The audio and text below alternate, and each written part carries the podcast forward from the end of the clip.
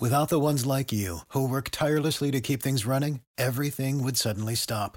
Hospitals, factories, schools, and power plants, they all depend on you. No matter the weather, emergency, or time of day, you're the ones who get it done. At Granger, we're here for you with professional grade industrial supplies. Count on real time product availability and fast delivery. Call clickgranger.com or just stop by. Granger for the ones who get it done. When you visit Arizona, time is measured in moments, not minutes. Like the moment you see the Grand Canyon for the first time. Visit a new state of mind. Learn more at hereyouareaz.com. 交互设计和新媒体，每种体验都值得认真琢磨。极光片语或长篇大论，和你分享我最赞的思维干货。 阅读、旅行与互联网，世界大的能让一只熊在这儿啰嗦。一个人的播客，精彩永不嫌多。设计、思考与生活，听听狗熊有话说。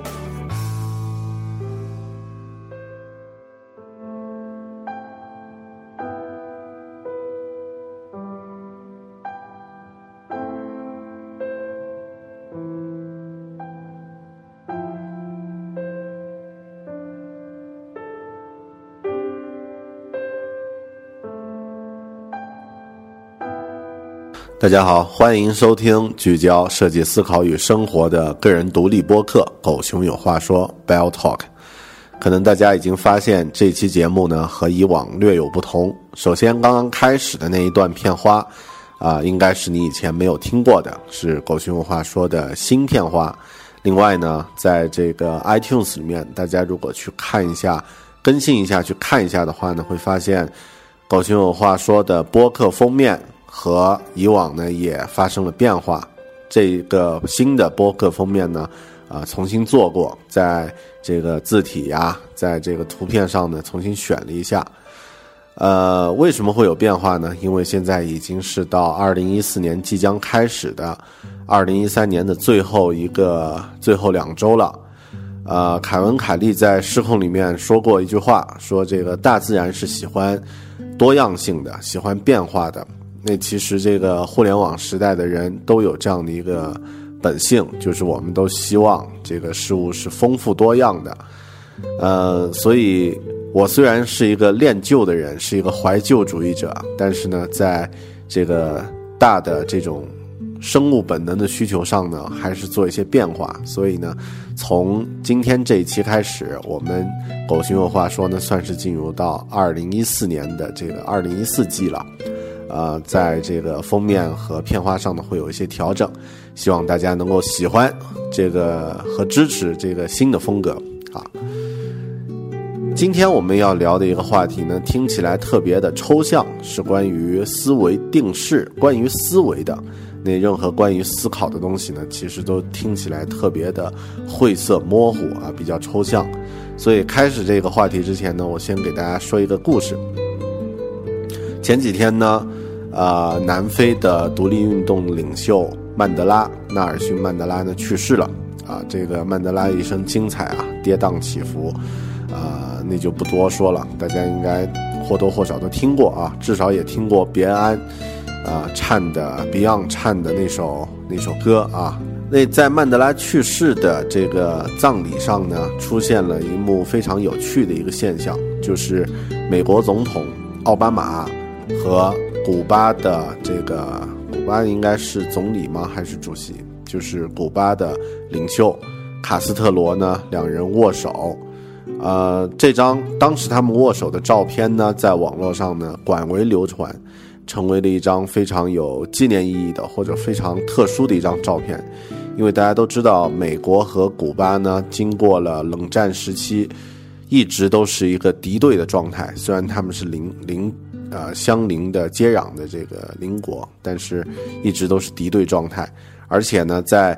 冷战时期呢，基本上是有你没我，有我没你啊那样的一个状态，对峙的这样的一个状态。但是到了这个二十一世纪啊，出现了奥巴马和呃，美国总统和古巴的领袖两人握手，虽然只是一个 symbol，只是一个标志，但是呢，也意味着，呃，那种传统的冷战的一种思维方式呢被打破了。啊，当然，他们具体这个握手呢是作秀呀，还是是一种这个双方的气氛松动呀？这个网络上有很多的评价，有很多的分析，大家也可以去，如果感兴趣啊，也可以去了解。呃，但是从我个人的感觉来说呢，其实奥巴马这个总统他的做法啊特别的有意思，因为呃，他实际上是一个特别有亲和力的，或者说特别接地气的一个总统，和其他以以往美国的那种呃，就是很受一种传统的身份束缚的不太一样，所以他的这个举止呢，实际上和以前美国大家心目中印象里面那种。白人的特别保守的这种总统的形象呢不太一样，他不太容易受到这个冷战的这种思维的限制。如果是大家，呃，这个了解冷战的这个思维的话，就是一种，啊，你你赞成我一定反对，你支持我一定敌对这样的一种思维模式，啊，敌人的敌人就是朋友，这是冷战的这个思维模式。但是奥巴马现在呢是大家都可以是朋友，啊，那只是你的这个，呃，你和我支持和立场不太一样啊，所以他的这个模式呢，我觉得应该是一个互联网时代的一个，呃，一个大国领袖应该具备的一种素质。实际上广广泛来说呢，就是一个互联网时代每个人都应该具备的一种一种能力，就是一种，呃，思维上不受不受限制。不受一些固定定式的一些限制的这样的一种思维方式，所以今天呢，我们实际上要聊的话题呢是关于思维定式。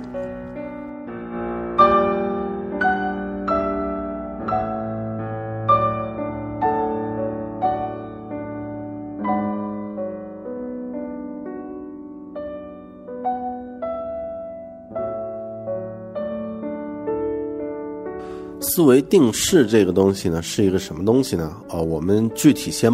不说这个思维定式的呃原因啊，或者定义呀，咱们先聊再聊一个故事吧。刚刚那个故事呢，离得太远，是美国总统和古巴领袖，离我们生活太远。那刚好近期呢，在我生活中呢，也发生了一个一个故事，和大家分享一下。我的一个朋友，啊，他。是这个之前在一个单位供职，后面呢，因为有另外的一个呃机构一个公司呢，给他这个呃抛出了橄榄枝，也就是邀请他去呃新的这个公司呢去去去供职啊，他也心动了啊，然后呢就呃离开了原先的单位，去到了新的公司。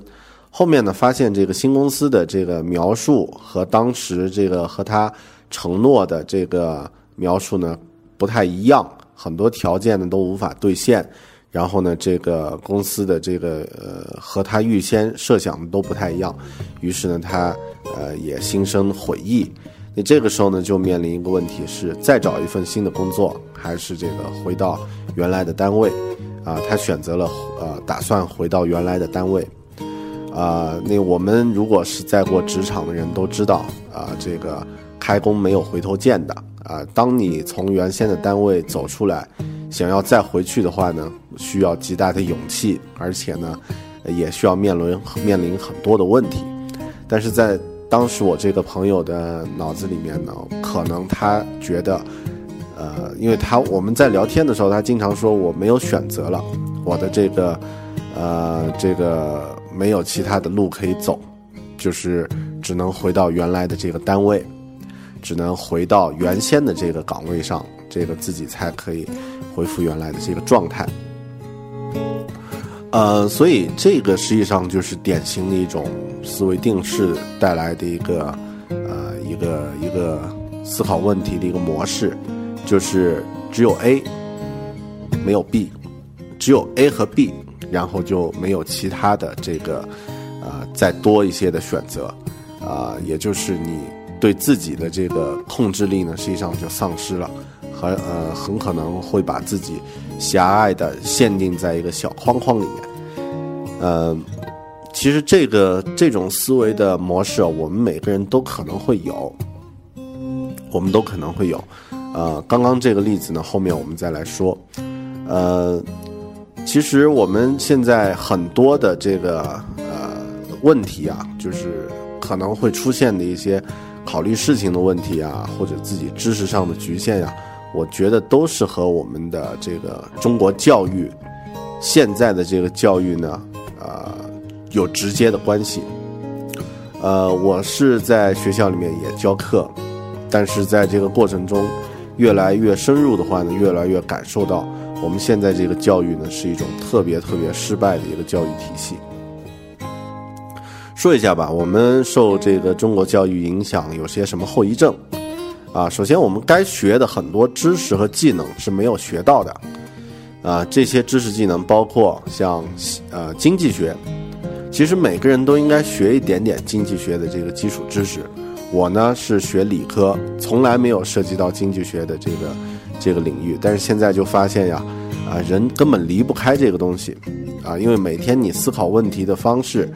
其实如果稍微懂一点经济学的话，就会发现，啊，你可以，呃，用一种更，呃，更宏观的或者说更具体的、有指导性的方式去去看待一些人的行为。啊然后包括刚刚之前我们在节目里面也聊过的这个理财，呃，那这个学校里面不会教你怎么去管理自己的这个零花钱，不会去管理自己的生活费。很多到了大学的学生，一旦一旦进入到一个相对独立的环境呢，就像一个脱缰脱缰的野马，每个月月初是大爷，啊，月底是这个是花子，啊，是乞丐。另外呢是表达能力。表达能力呢，实际上，呃，我们呃可以说亚洲人、东东亚的人都具备这样的一种这个缺点，啊，日本人和咱们中国人都很缺乏表达能力。但是大家想一下呀，同样是在亚洲，其实印度人的表达能力就特别强，在国外的很多工程师，印度人的。这个工作能力其实并不比中国人强，他们也肯定不如中国人聪明，这是印度人自己都承认的。然后他们也不像中国人那么能吃苦，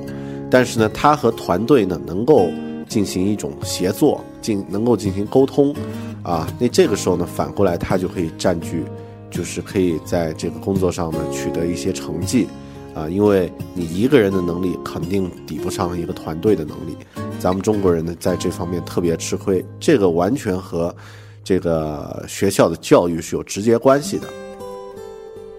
其次呢，像这个尊重别人的这种这种意识和能力啊，移情能力。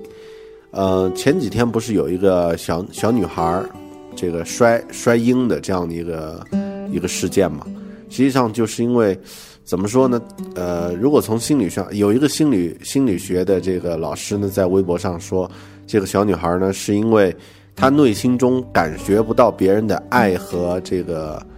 呃疼痛难受啊，感觉不到别人的这种能力。因为我们平时都会有这种或多或少呀，都会有这种移情能力，就是你可以设身处地的想到别人的这个难处，想到分享别人的喜悦。那有的人呢，天生感觉不到这种这种啊这种能力，或者是因为后天的教育啊，那他感觉不到这种别人的爱和痛，所以呢，他就会做出特别可怕的这个这个事情来啊，比如说摔小孩儿啊这样的一个事情。我们在学校里面呢没有学到这些东西，然后呢，呃，逻辑思维能力，那这一点呢是我们可能需要去后期去补很多的。这个课才可以把这个这个能力建立起来，因为逻辑思考能力呢，直逻辑思维的能力呢，直接影响到你是否具备独立思考的能力。这些是我们没有学到的一些东西，带来的后果呀，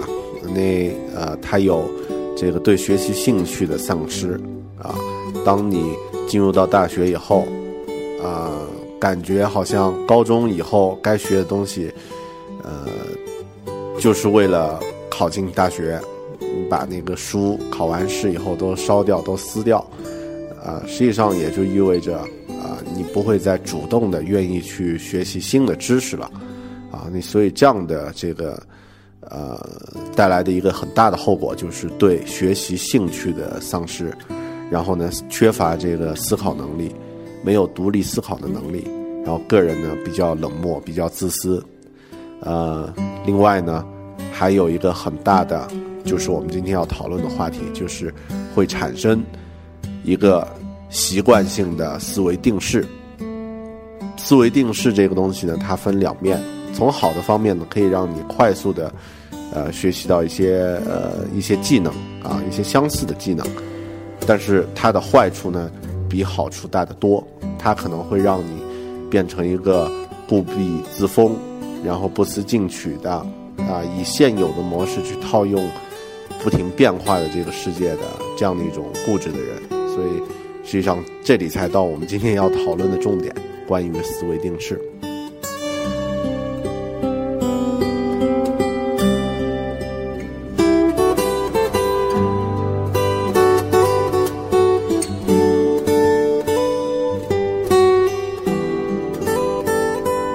什么是思维定式呢？首先，我们先要给它大概的定义一下。呃，所谓思维定式的这个效应呢，就是指人们呢因为局限于既有的信息或者认识的现象，呃，在一定的环境中呢，工作生活形成了一种固定的思维模式，啊，然后习惯于从这种固定的角度去观察和思考事物，以固定的方式来接受事物。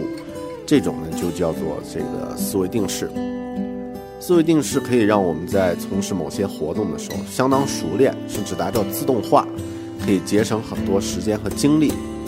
但是呢，思维定式的存在也会束缚我们的思维，使我们只用常规方法去解决问题，从而不求用其他的这个捷径去突破或者去这个创新的解决问题。这样的话呢，会。带来很大的这个负面的影响。好的方面呢，比如说像，呃，喜欢会开车的朋友都知道，当你开车开得很熟练以后，呃，进到驾驶室，到你这个启动车出发的这个状态，你不用再去想了吧？啊，对，那这个时候呢，已经形成了一个固定的思维思维定式了。啊，你进进到这个驾驶室，系上安全带，启动汽车。打方向灯，然后这个松松开手呃手刹，啊，然后呢这个啊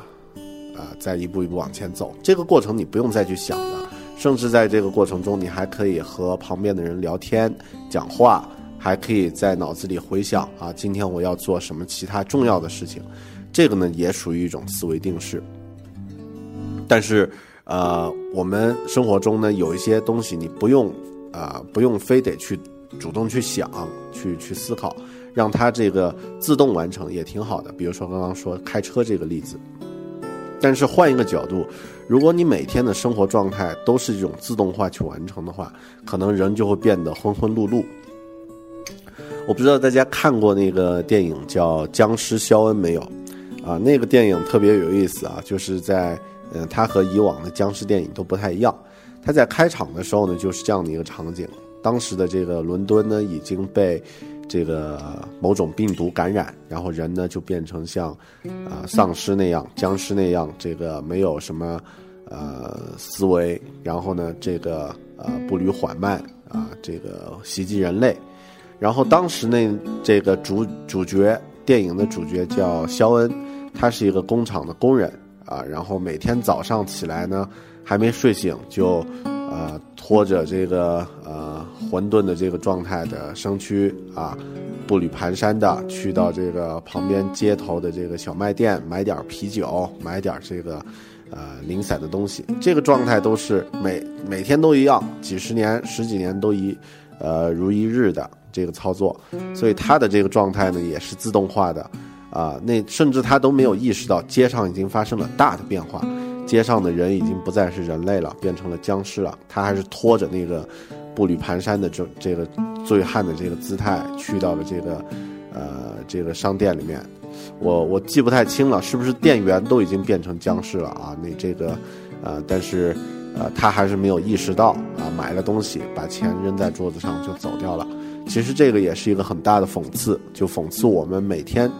进入到一种自动化的一种这个流程式的工作中呢，就缺乏了一种对外界事物变化的这种观察能力，也就是说，我们陷入到了一种思维定式里面。呃，以前咱们国国家的这个著名数学家华罗庚，华罗庚啊，这个呃讲过一个故事，他说，如果我们去摸一个袋子，袋子里面装着东西。第一次呢，你从中摸出一个红色的玻璃球；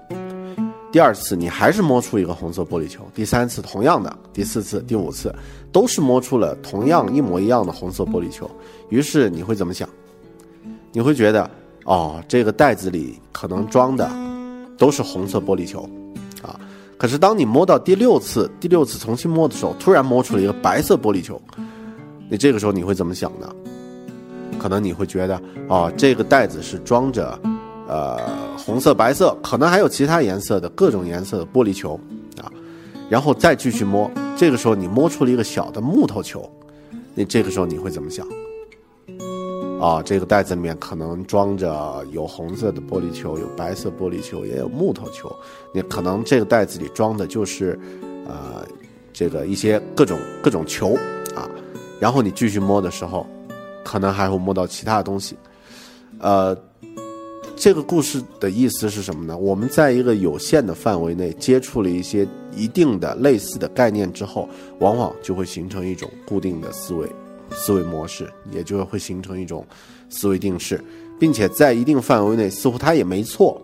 比如说刚刚说那个红色玻璃球，在前五次来看，它都是对的，哈，也就是你这个袋子里面装着这个红色玻璃球嘛。但是，当到了一个跳出这个范围之后，会怎么样呢？啊，那你你这个状态可能就会不一样了，啊，所以我们很容易受到这个思维定式的影响，很容易受到这种固定的思维模式的影响，啊，认为我们看到的就是我们呃，就就是这个事物应该的样子，但实际上它不是。我忽然想起来这个。呃，两年前还是三年前，当时微博刚刚出现的时候呢，出了很多这个好事儿，也有很多这个比较惨的事儿啊。有一个当时的这个官员，好像是和自己的这个情妇，在微博上呢说一些这个本来是两个人私密世界里面说的话，结果呢就被曝光了，因为大家都知道微博是公开的，只有他不知道。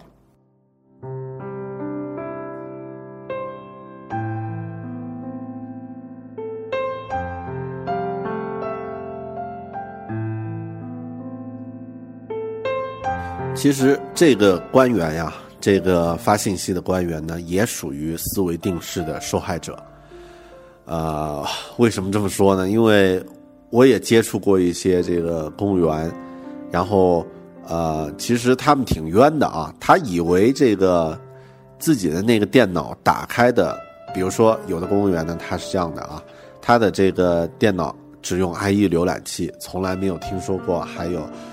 呃，Chrome、Google、呃，Google 的这个 Chrome、Safari 啊，还有其他的这个 Firefox 的这些浏览器，甚至没有什么遨游啊、三六零浏览器都没有用过，就是用默认的系统自带的 IE 六点零，它就用 IE 六点零了。然后呢，这个网管把它的这个浏览器设置成首页，就是他们政府的这个啊，就是他们的这个。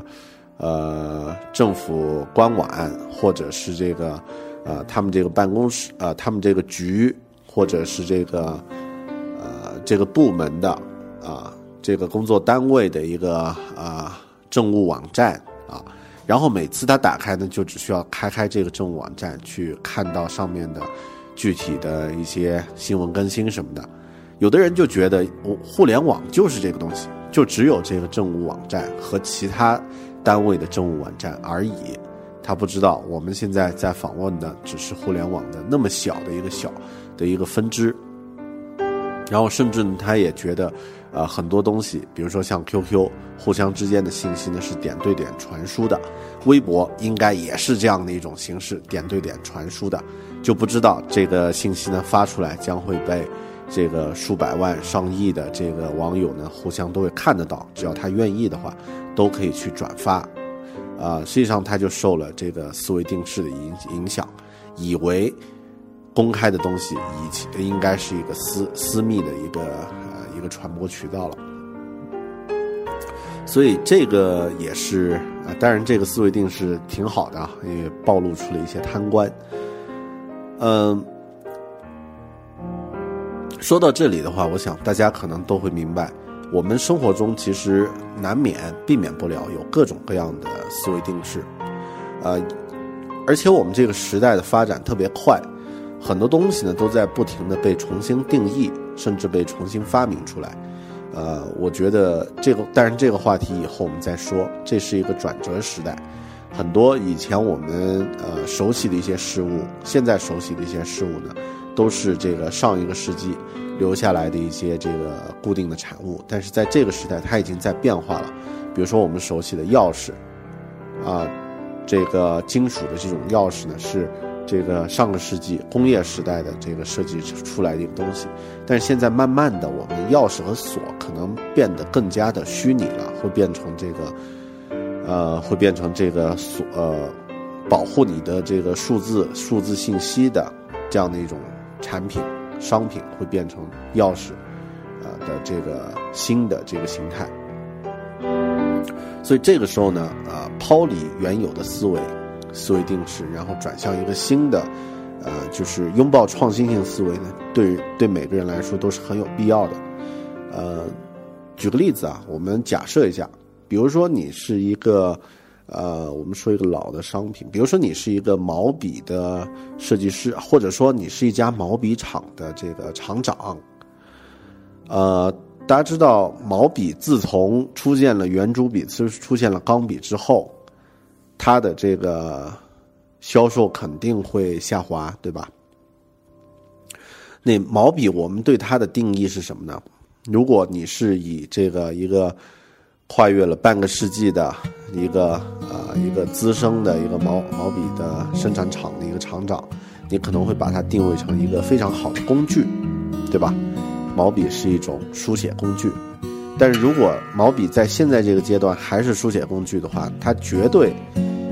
这个厂运运运行不了几个月、几年就要停产，因为现在甚至钢笔都不是一个这个非常好的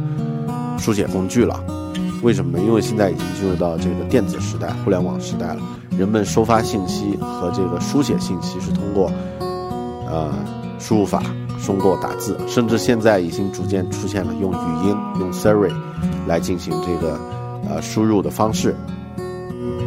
那如果你还把毛笔作为一种书写工具来进行定定位的话呢，那它的作为商品的前景绝对会特别惨。但是我们如果反过来把它思维放宽一点，它可以是什么？它可以是礼品，对吧？它可以是一种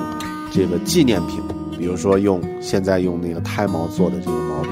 啊，小孩的这个头发做的这个毛笔，它可以是纪念品，它可以是文化产品，它可以是这个，呃，呃，赠品，啊，比如说在呃家里有小孩需要考试的时候，啊，赠送一个毛笔给他，给这个家庭，表示一种这个金榜题名的这种啊。说起来很俗气啊，就是赠送一这样的一种礼品的话，实际上它可能要比它作为书写工具要重要的多。那这样的话呢，啊，你可能会发现它有新的这个商业模式，甚至呢可以再挖掘它还可以是什么东西啊？这些都是摆脱一些原有的思维模式、思维固定的形式的影响。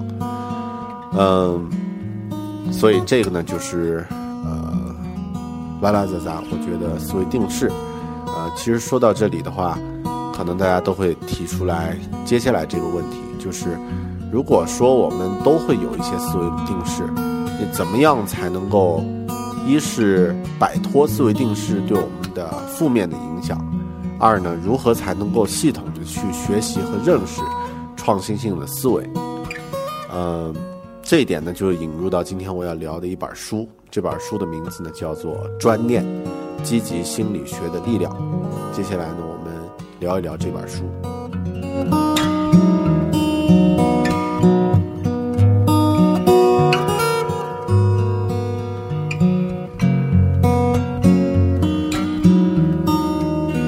《专念：积极心理学的力量》。这本书呢，作者叫做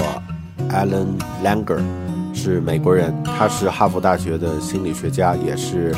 一门新的心理学流派叫做积极心理学的奠基人之一。这本书呢是由浙江人民出版社出版的，啊，我是买的这个 Kindle 版，啊，它的出品出品公司呢是，呃，叫做呃刊卢文化，呃。然后我在呃十一月份吧，今年十一月份读完这本书呢，感觉还是特别好。呃，里面呢其实主要涉及到了两个呃作者提出的观念，啊，这两个观念呢互为相反，一个呢叫做专念，一个呢叫做浅念。呃，浅念。这两个概念是什么意思啊？首先，我们大概说一下，就是浅念这个概念呢，其实就有点类似我们今天一直在说的思维定式。呃，那首先，呃，浅念呢，它是一种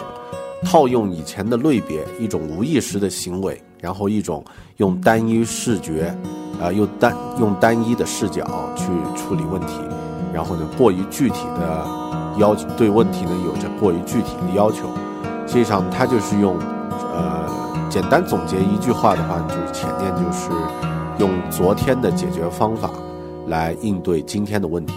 所以这个呢是浅念。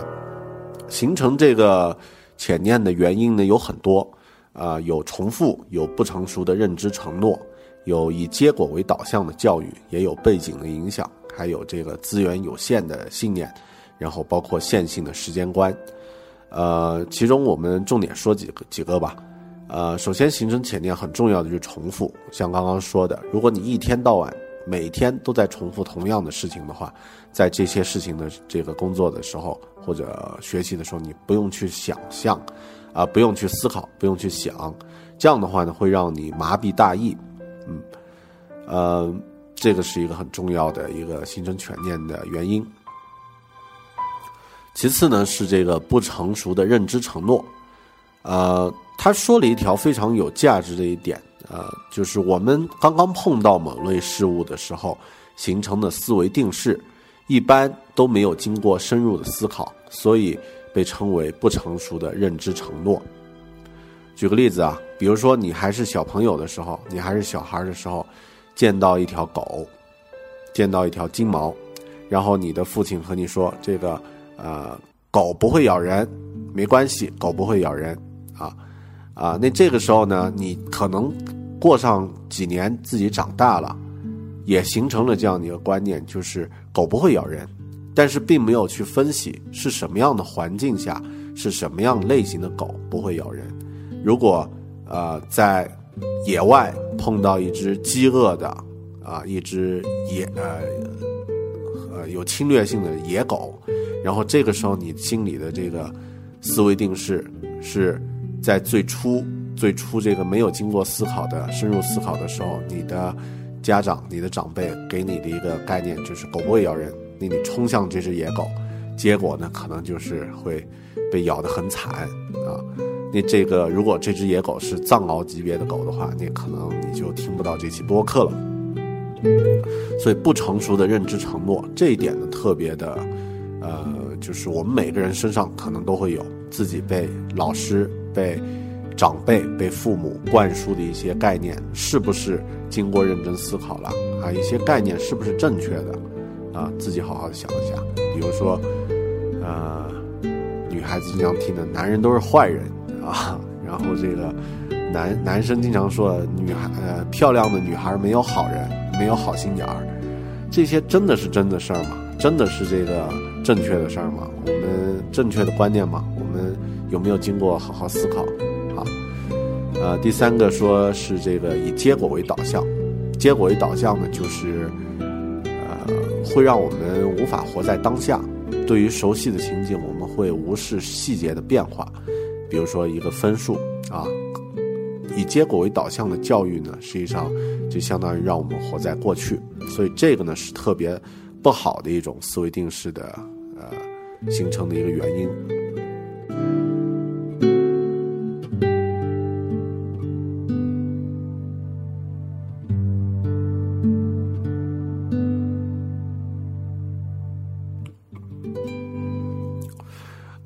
那这这些形成他说的这个潜念的原因呢，最终会导致我们付出一些代价，也就是潜念会让我们付出的代价。它会让我们变成什么样的人呢？它会让我们，呃，具备狭隘的自我形象，把自我定位在一个小框框里面，会让我们产生一种无心的冷酷，会让我们丧失控制力，会让我们拥有未发挥的潜能。呃，狭隘的自我形象这一点呢，我想。呃可能，呃，很容易理解。比方说，有的人，有的女性，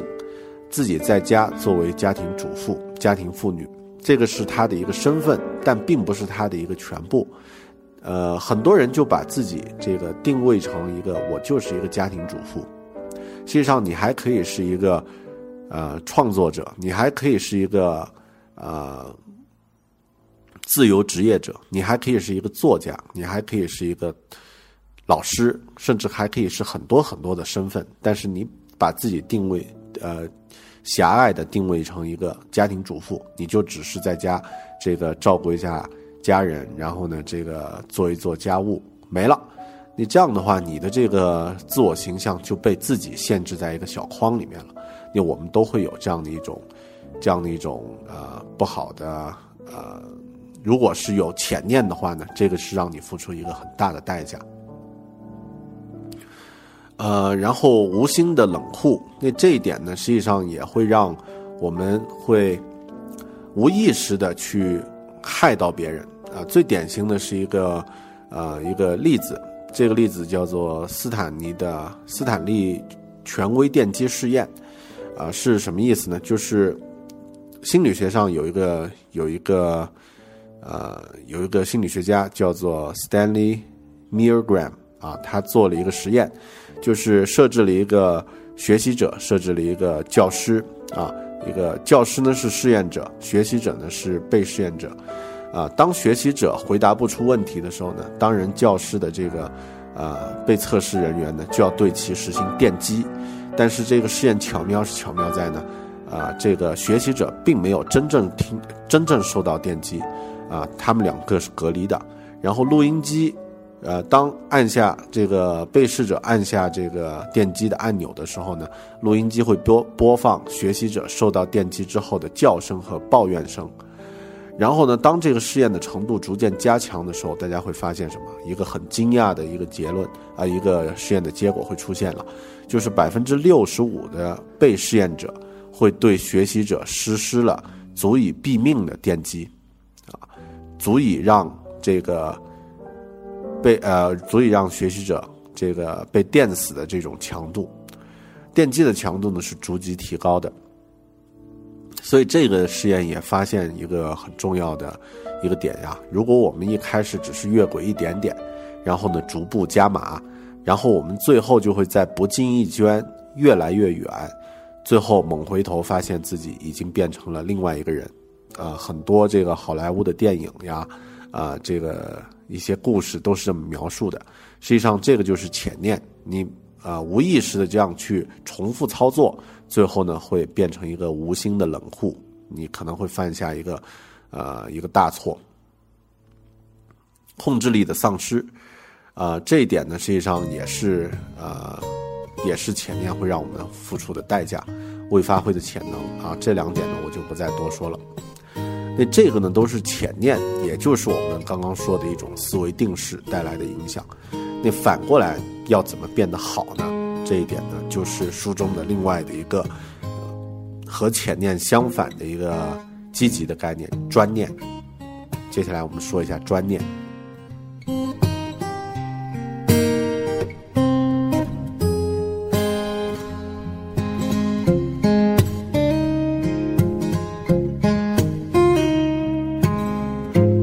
什么是专念呢？啊，这个简单来说呢，它就是创造出新的类别啊。这一点呢，我就不展开说了。然后，另外它是有意识的行为。如果用一句话来形容的话，专念就是适应今天的要求，以避免明天的麻烦。那这个呢，是专念的简单来说的定义啊。它的一些特点，先说一下它的特点吧。首先呢，它是能够帮人创造新的类别，呃，这一点我想，我可以举一个例子啊，因为突然说起来会想到一个例子，比如说我们作为小朋友的时候，在学校里面读书，刚刚进到小学或者刚刚进到这个幼儿园，这个时候呢，会自然而然的出现一个一个区别，你是男生，我是女生，然后男生应该和男生玩，女生应该和女生玩，啊，会形成一种大的一种一种。一种类别的这个限制，然后再大一点呢，可能会形成，你是，呃，北方来的，我是南方来的，我应该和南方的小朋友们玩，我应该和我这个城市里面的这个小朋友玩，你和这个郊区的啊，你和这个其他人是郊区的，我们不跟你玩，实际上就形成了类别了。那如果是固固定在这个类别里面，你就陷入到一个潜念里面了，潜在的这个念头里面了。你如果我们能够再贴一个标签，说你喜欢这个电子游戏，我也喜欢电子游戏，那我们俩可以一起玩。这个时候呢，实际上就创造了一个新的标签，创造了一个新的类别。然后呢，这个新类别实际上就也虽然没有改变原来的这个类别，但至少呢，它可以让你从一个新的角度去认识。那这个时候，哪怕你是一个女生，我是一个男生，但是你你和我都喜欢电子游戏。那我们可以在一起玩，可以在一起讨论，所以它实际上是一种很好的一种一种行为。另外，它可以让你敞开心扉去接受新的信息。呃，就像刚刚说的，这个我的那个朋友，啊，当他面临工作的选择的时候，就是新单位和老单位，但是就没有发现，中间实际上还有无数的选择，他还可以选择更多的其他的工作岗位。还有其他的这个同样类型的机构也需要招人，也需要去这个雇佣别人，甚至呢，他还可以和朋友进行创业，还有很多的选择。为什么没有考考虑到这样的一些新的信息呢？因为你的心，你的心灵是固定在一个潜潜念里面的，啊，你如果是把它打开了以后呢，就可以去接受新的信息。这个是专念的一个很重要的特点。其次呢，专念的特点还有一个很重要的是，能够让人从不同的角度去看待问题。如果你看待问题的视角足够丰富的话，就会发现有一些你想要改掉的坏毛病啊，其实也有可能是一些积极的行为。这个是作者提出来非常有趣的一个观点。一些人呢，之所以很难改掉一些行为，是因为这些行为从其他角度来看，是他们很在乎的品质。怎么去理解呢？比如说抽烟，这个绝对是一个坏习惯，对吧？当你在抽烟的时候，你的精神状态各方面都不好。但是有的人为什么就戒不掉抽烟呢？实际上并不是因为他的问题，是因为这个环境，在这个环境中抽烟是一个群体，比如说是一群这个呃销售主管或者公司的中高层，都。都会抽烟，然后他们会聚集在阳台上，用抽烟这种形式来讨论问题，来讨论一些跟公司有关的一些信息、重要的信息。你抽烟的话，实际上变成了一种社交手段，变成了一个社交工具。这个时候是你对他，呃，影响你的健康这一点已经意识到了，但是呢，你更在意他给你带来更多关于公司的重要的信息，所以你。决定去抽烟，你戒不掉。那这个时候呢，如果从光从健康的角度去去去解决这个问题呢，是没有没有意义的，因为你呃心理的根基是在这个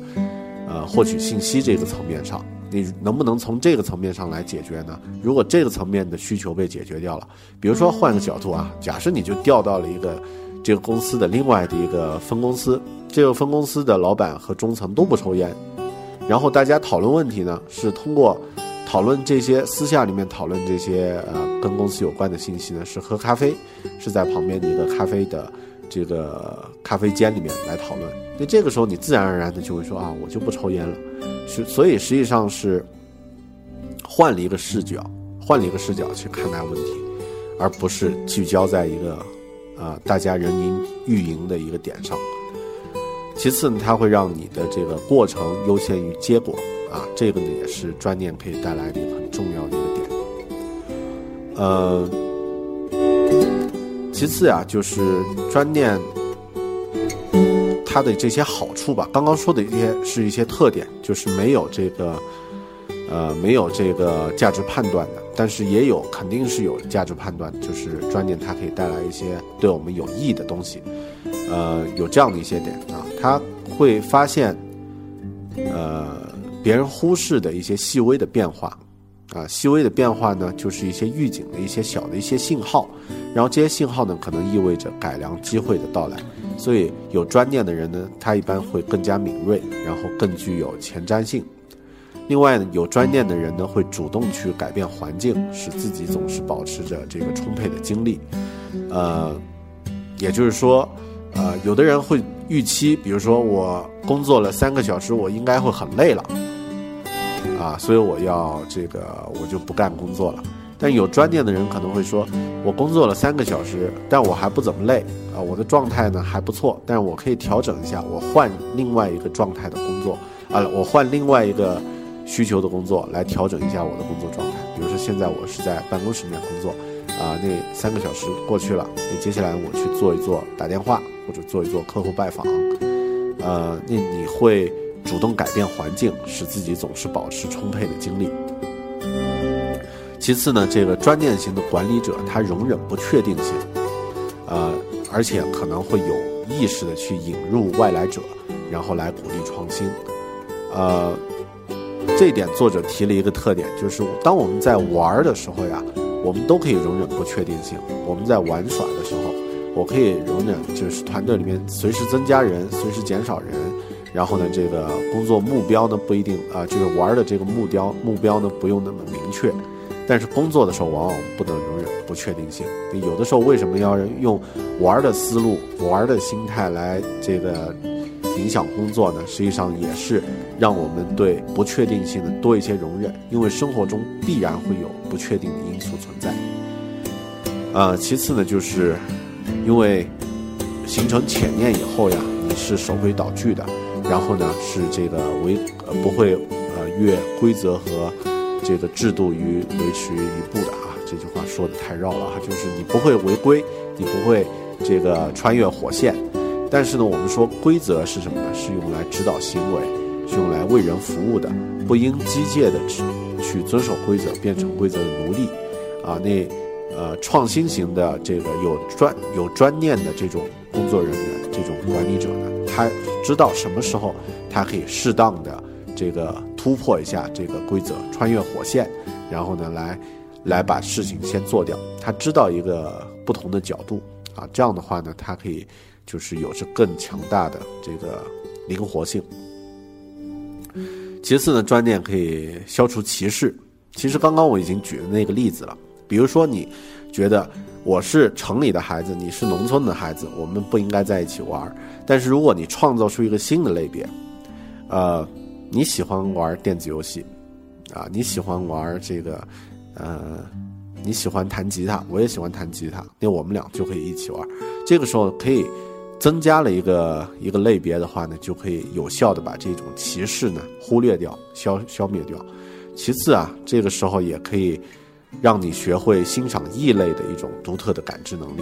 啊，然后呢无歧视的进行区分区分。所以专念可以带来那种消除歧视的概念是特别有有效的啊，这一点呢我自己感受特别深。呃，其次呢，专念可以整合你身心的力量。这一点呢，实际上，呃，作者举了很多很具体的例子啊，我这里就因为这些例子和心理学有关，我们可能呃以后展开再说吧，因为我对这个这个心理学肯定不是不是很了解，但里面提到了像这个主动安慰剂啊，像这个成瘾的背景啊，然后这个习得性的这个情绪，这些都是心理学上的一些名词。我们讲这个简单的博客分享呢，就不在这里再赘述了。呃，所以这些都是一些专念可以带来的好处啊，它可以消除歧视，可以容忍不确定性，让人变得更灵活，让人从不同的视觉视角去看待问题，然后可以整合你的身心力量，然后让人敞开心扉，啊，这些都是它的一些这个呃优优点。怎么去形成这个这种专念的思维方式呢？呃，作者给了几条建议，给了四条建议。第一条呢是以过程为导向，就是做事情的时候不要去看目的看太多，关注如何去做，而不是去关注能不能做到。啊，世界上没有失败，只有无效的解决方案。我觉得他说的很不错。其次呢，借助适当的借助直觉，直觉这个东西呢，实际上，呃，很多东西如果你做分析做判断，会发现，呃，直觉比这个理性的分析啊，有的时候来的更靠谱，因为它是一种自然而然的，无需去费尽心力去获得的天生的东西，啊，那。在大自然里面呢，往往越简单的越有效啊！直觉带来的判断特别简单，所以很多时候也会特别有效。第三呢，是不要把事实当做绝对真理。呃，很多东西在环境变化、在描述的方式和角度发生变化的时候呢，它都会产生这个对和错，或者说这个都会变，所以不要把事实当做绝对的真理。呃。不确定性能够激发人的创造性，接受这个世界是不确定性的，不会让孩子没有安全感，反而会让孩子成长回更自信、更有应变能力的成人。比如说刚刚说的“狗不咬人”，啊，那会叫的狗不咬人，真的是吗？会叫的狗，我们小的时候说会叫的狗不咬人，我经常被会叫的狗撵得到处跑。啊，一只狗熊被一只狗啊，这个叫着撵得到处跑，大家可以在脑子里想象一下那个场景。呃，那实际上呢，你也可以根据这个，呃，这个世这个世界是不确定的。比如说有狗，有的是咬人，有的是不咬人。那这个时候你要对它、对这个环境、对背景进行分析，啊，不会让这个小朋友变得没有安全感，反而会让他具备更强大的这个自我分析和应变的能力。啊第四呢，就是问题需要去重构啊。如果需要形成专念的话，你可以重新去解构这个问题，更改背景。比如说刚刚讲的那个戒烟的这个例子，如果换一个角度去戒烟，你可能就会意识到它其实不是问题。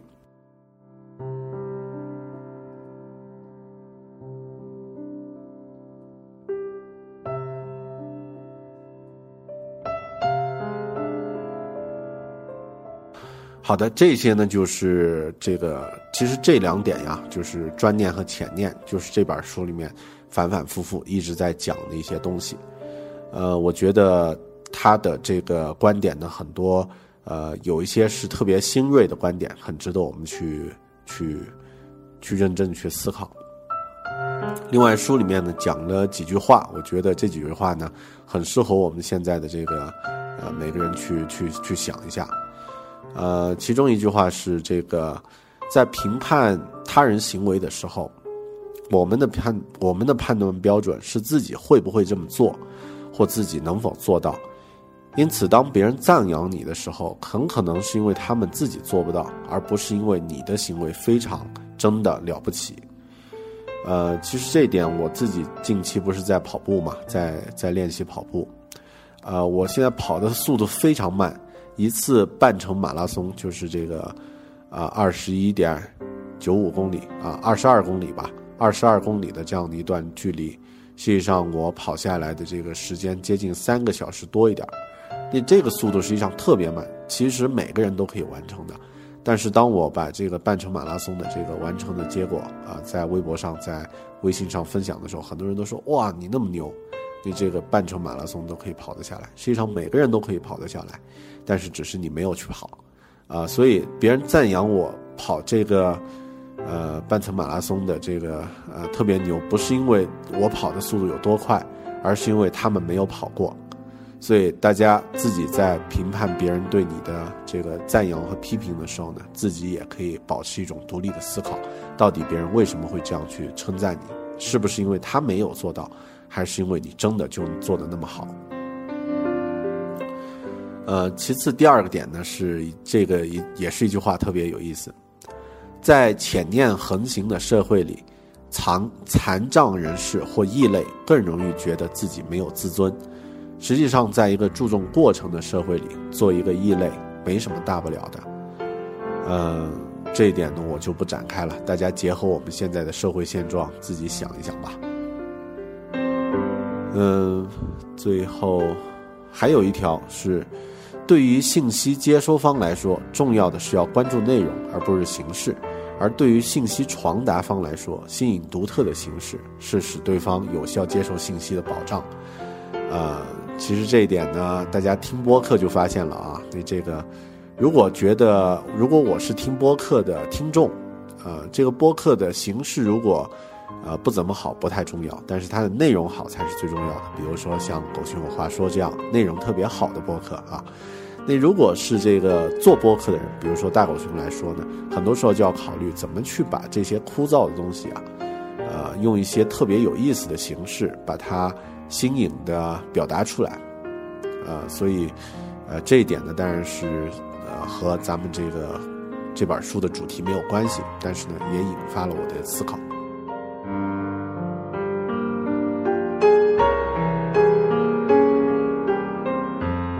好的。那这一期节目聊的呢，就是关于思维定式，关于这个专念和浅念，啊，这这些新的概念，啊，实际上也算一次读书的一个分析。因为专念这本书我阅读的时间也，呃，也跨越了这个一个多月以前了，所以呢，也借着做这期播客呢，也让自己重新回顾一下关于这个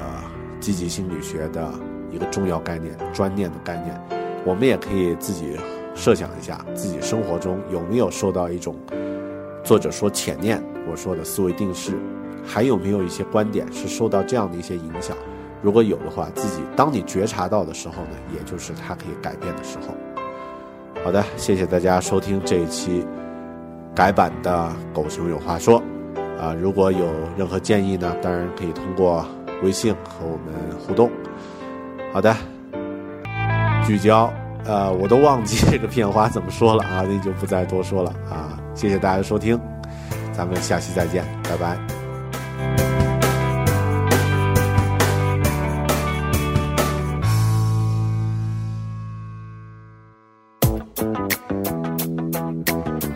狗熊有话说播客微信开通了，通过订阅“狗熊有话说”微信公众号，可以随时和大狗熊互动。更可第一时间收到节目信息与独占的分享。打开微信程序，在通讯录中按添加按钮，选择查找公众号，搜索“狗熊有话说”并订阅，即可每天收到来自大狗熊的问候啦。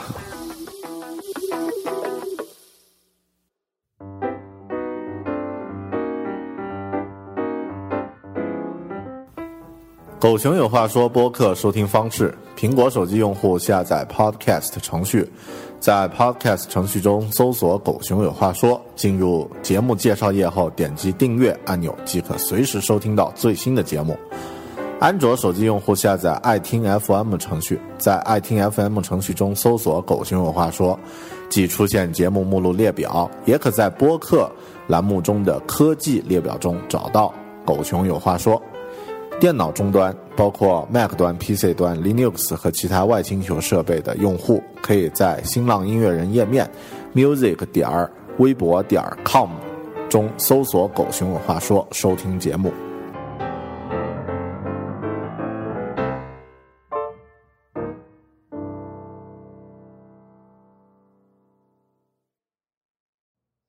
How to book flights and hotels. All you're missing is a tool to plan the travel experiences you'll have once you arrive. That's why you need Viator. Book guided tours, activities, excursions, and more in one place to make your trip truly unforgettable. Viator has over 300,000 travel experiences to choose from Everything from simple tours to extreme adventures and all the niche, interesting stuff in between. So you can plan something that everyone you're traveling with will enjoy. Real traveler reviews give the inside scoop from people who've already been on the experiences you're considering. So you can plan with confidence. Free cancellation helps you plan for the unexpected. And 24 7 customer support means you can travel worry free. Download the Viator app now and use code Viator10 for 10% off your first booking in the app. Find travel experiences for you. Do more with Viator.